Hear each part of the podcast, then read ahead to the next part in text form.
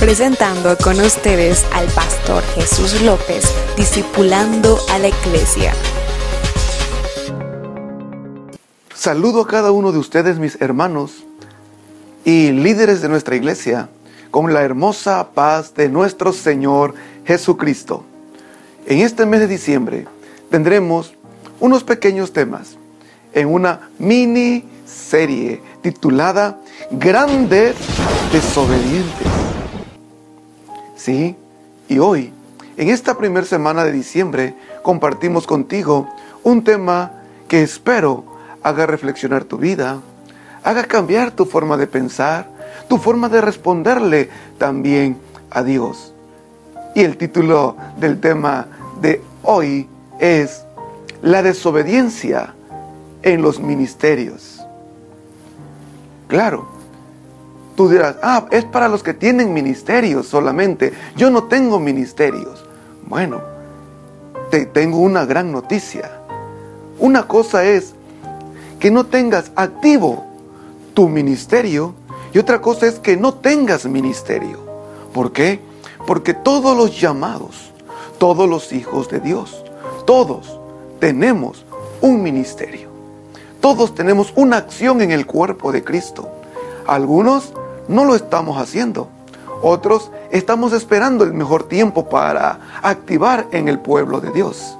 Pero todos tenemos ministerio. Ahora, ¿por qué hablamos de desobediencia?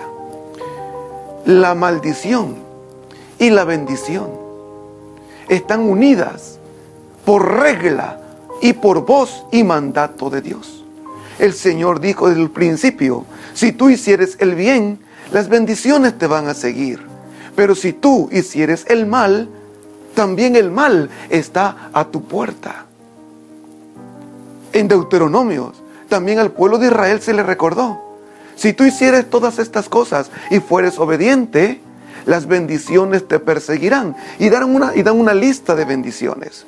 Pero también dice, pero si, si fueres desobediente, las maldiciones te seguirán.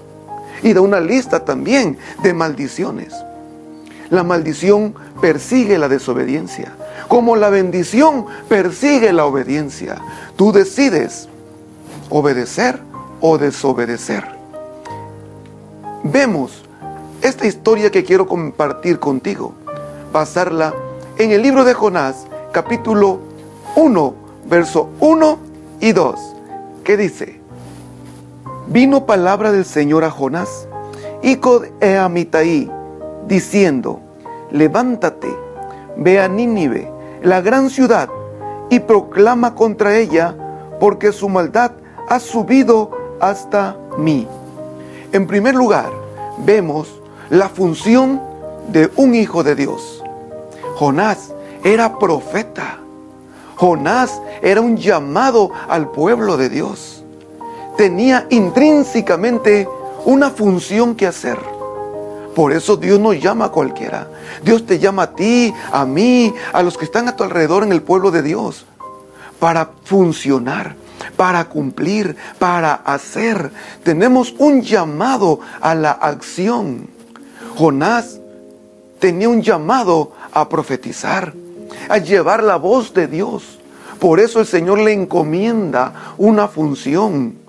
Jonás, profeta de Dios, y Dios lo llama para ir a Nínive a proclamar una palabra de Dios.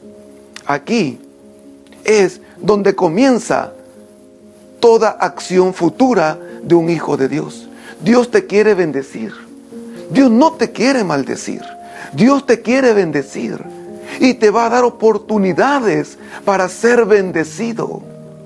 Pero el enemigo, Satanás, siempre va a poner en tu corazón la duda. Va a poner enfrente de ti ofertas para que tú desobedezcas a Dios. Va a poner en ti el miedo, la sugestión, el temor, el punto de vista diferente al de Dios. Para que tú desobedezcas a Dios y venga sobre ti maldiciones por la desobediencia. En Jonás empezó la duda yo no quiero ir. ¿Será que es necesario ir? Y aquí es donde toda desobediencia viene a través de una decisión y tiene un pago. Sí, tú decides cuánto cuesta desobedecerle a Dios. ¿Cuánto cuesta tomar decisiones contrarias a Dios? Jonás dice que desembolsó una fuerte cantidad económica para darle la espalda al llamado de Dios. Pagó por desobedecer. No solamente tomó decisión, sino pagó por subirse a una nave marítima e irse a Tarsis. Tú dirías, ahí acaba todo. No, ahí comienza todo. Ahí comienza todo. Cuando tú tomas la decisión de decirle a Dios, no. Tengo otras prioridades, tengo otros deseos en mi corazón, no tengo ganas, no quiero obedecer la voz de Dios, no deseo hacer lo que Dios quiere hacer conmigo. No quiero convertirme en un instrumento de Dios. No quiero convertirme en un vaso de Dios. Pero ¿sabes una cosa? Toda desobediencia, sin la razón específica que fuera, trae una consecuencia. Trae una consecuencia. Toda desobediencia trae consecuencias. No nos queda otra, solo que obedecer a Dios. Aunque renunciemos, más vale ganar el cielo que perder nuestra alma. En segundo lugar, las consecuencias de una desobediencia. Cuando Jonás escapaba del propósito divino, según él, escapando del rostro de Dios. Si el Señor lo mandaba a la derecha, él ahora iba a la izquierda, escapando. Pero la desobediencia y su fruto te va a alcanzar. No importa dónde te vayas, no importa dónde te escondas, te va a alcanzar. Porque, como dije al principio, la destrucción y la maldición persiguen a la desobediencia y la ubican y alcanzan a aquel desobediente, como la bendición también persigue la obediencia. Jonás no podía escaparse. Allá en medio del mar se desató la tormenta. La barca parecía destruirse. Los marineros que iban con él sentían que la muerte los acechaba. Tu vida empieza a peligrar. La felicidad empieza a huir de ti. No sientes satisfacción con lo que haces. Tarde o temprano vas a sufrir las consecuencias. Jonás, en ese momento él sabía que por su culpa estaban viniendo todas estas cosas. Él dijo, aviéntenme al mar, aviéntenme al mar, porque por mi culpa es que suceden todas estas cosas. Tú sabes que muchas de las cosas que vienen a tu vida, sufrimiento, dolor, tragedias, muchas, no todas, pero muchas de ellas vienen por nuestra desobediencia. Cuando Dios pone un deseo en nuestro corazón, cuando Dios nos llama y decimos no. Jonás lo sabía. Y cuando Jonás es lanzado al mar, el mar se calma.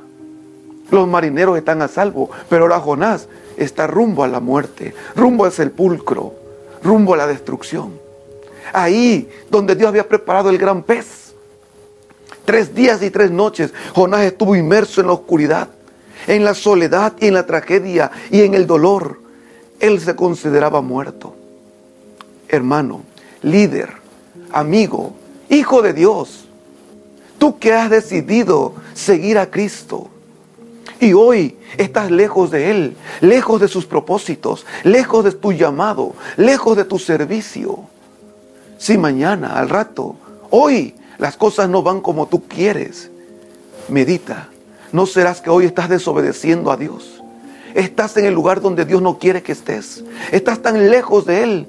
Si Él quiere que vayas a un lugar, tú persigues otras ten cuidado, porque la desobediencia trae sus frutos. La destrucción te puede y está por alcanzarte. Paso 3. ¿Cómo salir de las consecuencias de la desobediencia?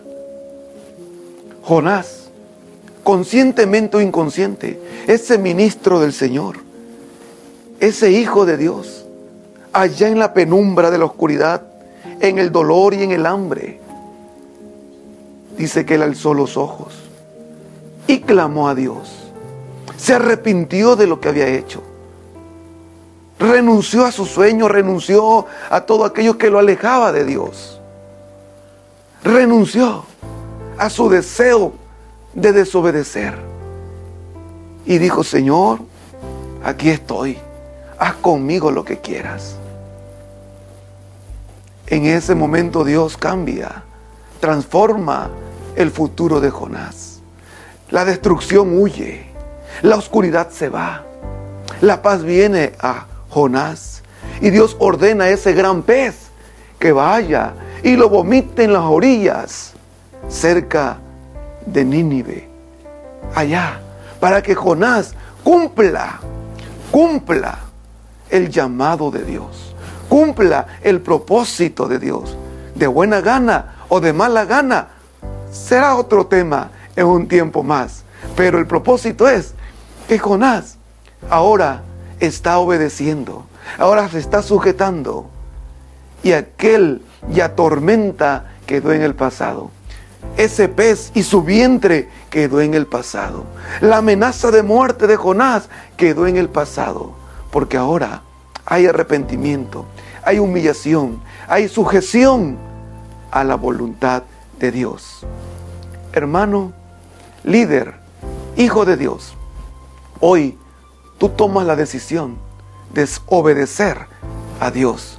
Obedece al llamado. Cumple los talentos que Dios te dio Cumple con esos dones que están en ti. Si aún no los has usado, úsalos. Y si ya están activos en ti, úsalos. Porque el decir no es también desobediencia. Oro por ti. Pido a Dios que la bendición te alcance. Que la maldición huya de ti y que en tu corazón en este momento se contriste. Reconozca si le hemos fallado a Dios. Y vengamos corriendo a Él y le digamos, Señor, aquí estoy. Úsame. Quiero hacer tu voluntad en el nombre de Jesús.